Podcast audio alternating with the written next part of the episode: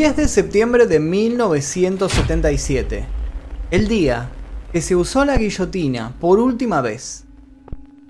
Hasta llegar al año 1977 y dar su último corte, la guillotina tuvo que pasar por diferentes épocas, distintos países y muchos cuellos.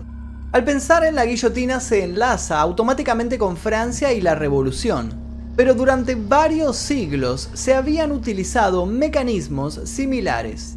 La exhibición de cabezas cortadas había sido durante mucho tiempo una de las formas en las cuales los soberanos europeos demostraban su poder ante sus súbditos. La guillotina, por supuesto, fue el método de ejecución más utilizado durante la Revolución de 1789, especialmente en el periodo conocido como el Terror. Para ese momento de la historia, este método de quitar la vida ya tenía una gran trayectoria entre países europeos como el Reino Unido, como Suecia, como Bélgica, como Italia y como Alemania. La decapitación, o dicho con otras palabras, la separación por cercenamiento de la cabeza y el cuerpo, ya se realizaba en la antigüedad de forma manual, utilizando una espada, un cuchillo o un hacha. Luego de esto, este método fue automatizado mediante la guillotina. Mucho se ha hablado de este instrumento de ejecución, pero ¿cuáles son las partes que componen una guillotina? La guillotina tradicional estaba compuesta por un armazón y dos montantes verticales que serían las columnas. En la parte superior se unían por un travesaño llamado chapeau, o sea sombrero. Desde este travesaño se sostenía una cuchilla de acero que abrazaba un lastre de plomo de más de 60 kilos que hacía de contrapeso. Debajo, en la parte inferior, había dos medialunas donde se colocaban las manos y la cabeza de la persona para aprisionarla. El cuerpo quedaba acostado sobre una plancha de madera. Hasta el siglo XX era común que la guillotina estuviera elevada sobre un cadalso. El cadalso era una estructura que se construía para el desarrollo de un evento solemne. Paradójicamente, matar a una persona era parte de la solemnidad que el pueblo necesitaba presenciar para divertirse. La mayoría de los cadalsos se instalaban en las plazas para recibir a un monarca, para la realización de un acto religioso o como explicaba antes, para ejecutar a una persona condenada a pena de muerte. Sin embargo, los mecanismos de decapitación de donde nace la guillotina son anteriores al siglo XVIII. Una de las más famosas y posiblemente una de las primeras fue la Halifax Gibbet. Su nombre se debe a la ciudad Halifax de Inglaterra, donde se usó por primera vez. Este dispositivo contaba con una estructura de madera similar al de la guillotina con la diferencia de que en vez de una hoja afilada tenía una gran cabeza de hacha sujetada a un bloque de madera maciza. Este dispositivo también se habría montado sobre un cadalso en las plazas importantes. La Halifax Gibbet data desde el año 1066, aunque la primera referencia certera es de la década de 1280. Esta máquina fue utilizada, por supuesto, en ejecuciones públicas y se mantuvo en uso hasta el 30 de abril de 1650. Un claro ejemplo de la utilización de estas primeras máquinas se debe al cuadro La ejecución de Murcott Balach, cerca de Merton, en Irlanda, 1307. Con este título sugerente se deja una imagen bastante clara.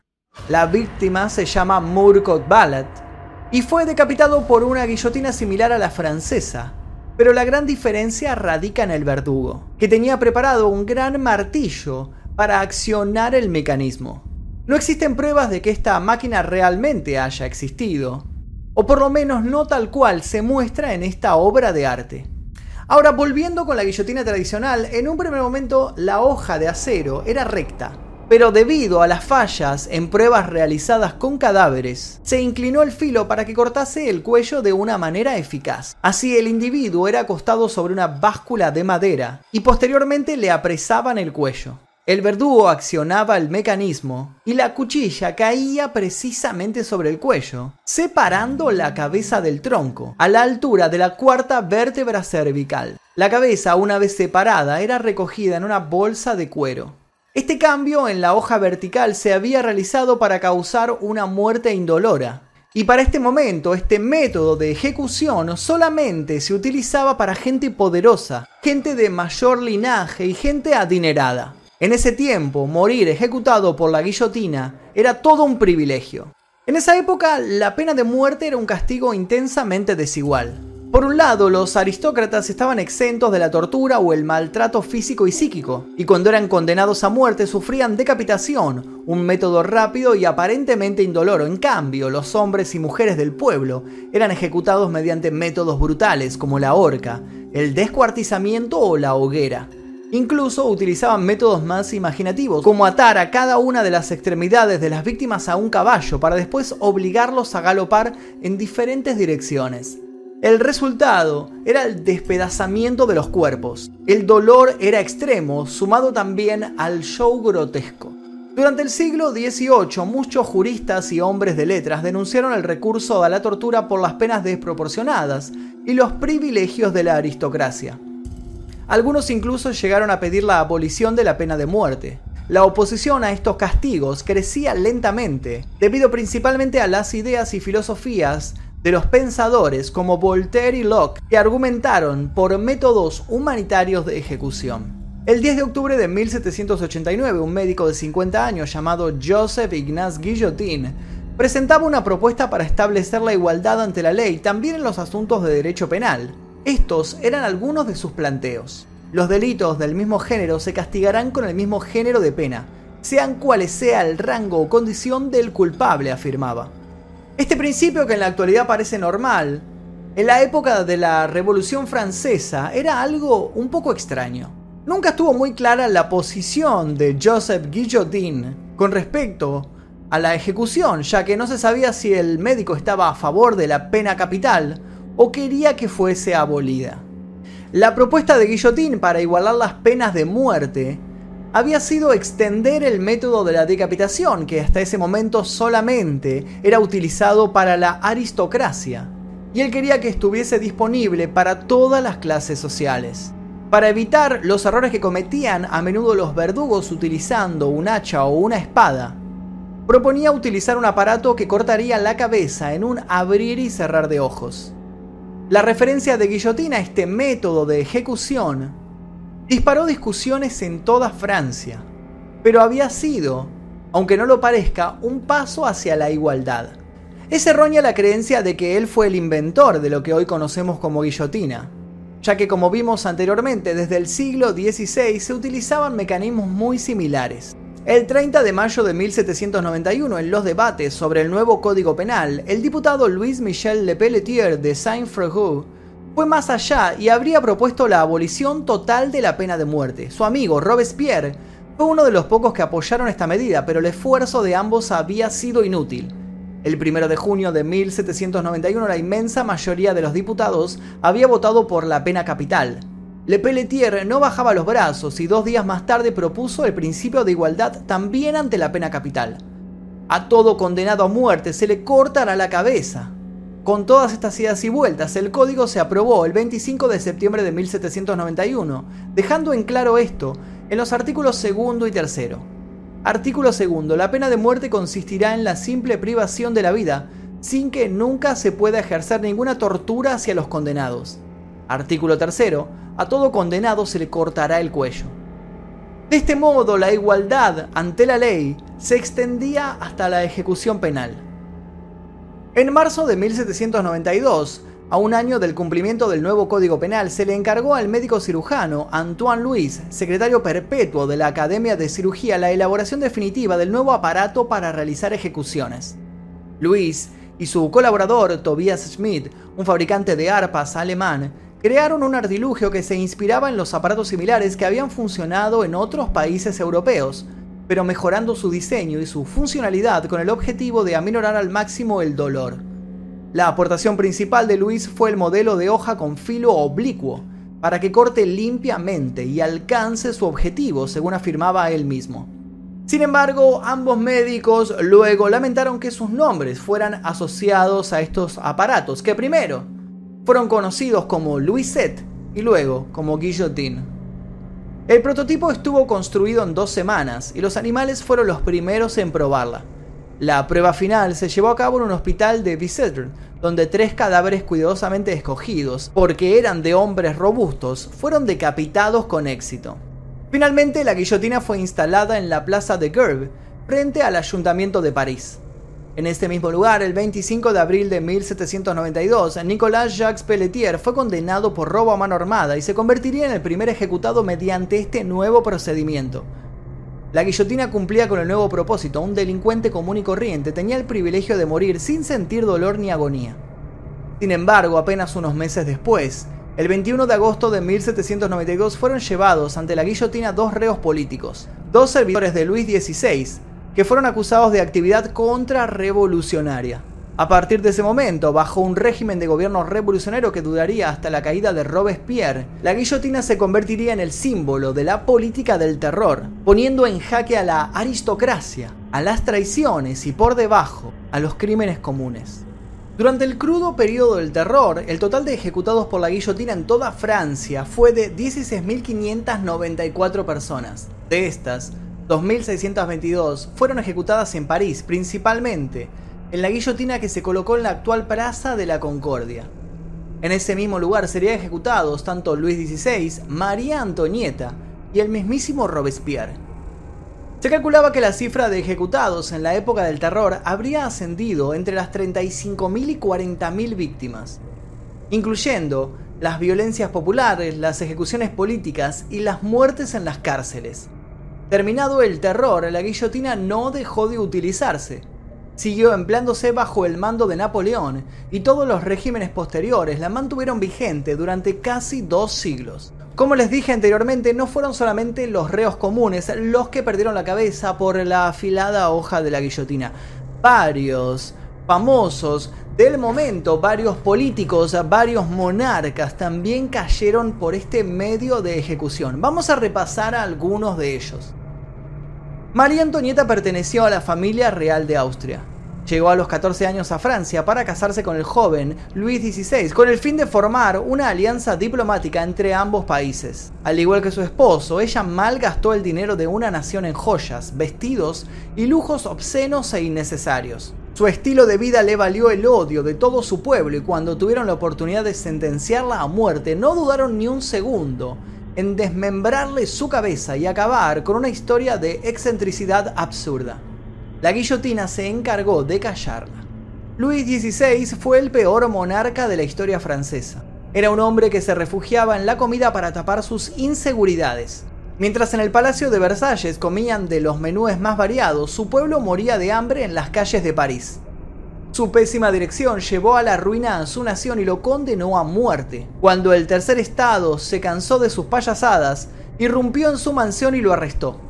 Estuvo preso un tiempo en París hasta que una noche decidió escapar a Austria para buscar refugio, pero lo único que encontró fue el filo de la guillotina cortando su cuello real. Fue acusado de traición. Robespierre fue un genio político. Su increíble habilidad con las palabras y agudeza en el pensamiento lo llevó a la cúpula de la revolución al principio abogó por los derechos de los ciudadanos, pero con el paso de los años el poder lo convirtió en uno de los franceses más repugnantes, por mandar a la guillotina a cientos de personas. Se había olvidado de los valores primordiales que buscó y se entregó por completo a la furia y a la venganza. Al final de sus días, toda desgracia que fomentó se le regresó. Lo mató la misma máquina que utilizó para eliminar a sus enemigos el 18 de julio de 1794. Charlotte Corday una mujer que padeció el terror que infundía la guillotina. Ella vio como París se ahogaba en un baño de sangre. La joven pensó que con la muerte de Jean-Paul Marat, director del periódico revolucionario, la muerte terminaría. Asesinó a Jean-Paul Marat de una puñalada mientras este se bañaba en una bañera con agua y azufre para combatir su sífilis. Ambos fueron personajes de peso durante la Revolución Francesa. Ella murió guillotinada. Louis de Saint-Just fue la mano derecha de Robespierre. Lo llamaban el ángel del terror. Persiguió y condenó a muerte a decenas de revolucionarios. Aniquiló a gran parte de la nobleza. Después de acabar con la nobleza y cuando el pueblo se hartó de las muertes aleatorias e injustas, Louis de Saint-Just fue condenado a muerte, dando fin a la etapa más sombría de Francia. Antoine Lauret de Lavoisier es considerado al día de hoy uno de los científicos más importantes de la historia ya que sus estudios revolucionaron la concepción y el uso de la química. Estuvo tan inmerso en su trabajo que la revolución le fue ajena. Fue acusado injustamente por envidia. Cuando fue llevado al tribunal dijo, La República no precisa ni científicos ni químicos. No se puede detener la acción de la justicia. De este modo firmó su sentencia y murió el 8 de mayo de 1794. Jacques René Hebert fue el editor del periódico radical Le Chance. Al igual que Jean-Paul Marat, la pluma de Jacques condenó a muchos hombres a la guillotina. Jacques se volvió un vocero de la muerte, pero en la locura que él mismo creó, los líderes se volvieron en su contra y lo culparon de traición. Su cabeza rodó el 7 de febrero de 1792. Georges Jacques Danton, uno de los padres y gran personaje de la revolución. Danton fue el vocero del tercer estado. Él siempre estuvo a favor del pueblo francés. Desde el inicio de la revolución habló en las diversas convenciones a favor de los derechos de los ciudadanos. Cuando el movimiento tropezó y modificó su rumbo, Danton fue de los pocos abogados y políticos que reconoció que todo se estaba saliendo de control.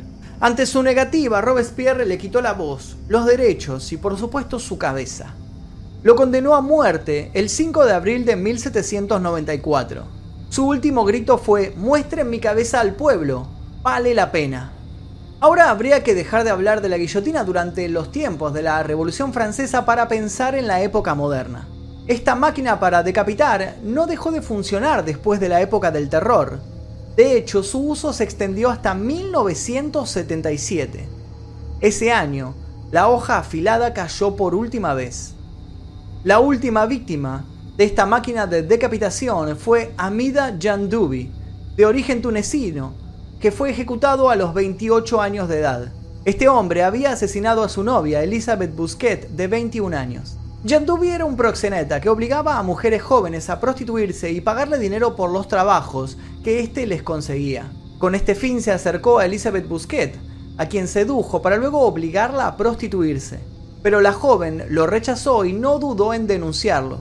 Jandubi fue detenido y apenas quedó en libertad en el año 1973 buscó vengarse de Busquet.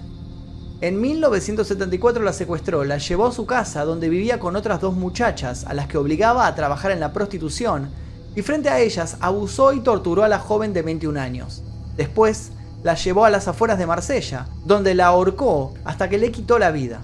El 25 de febrero de 1977, Jan Duby fue acusado de asesinato, violación, tortura y violencia premeditada, por lo que fue condenado a la pena de muerte nada más y nada menos que la guillotina.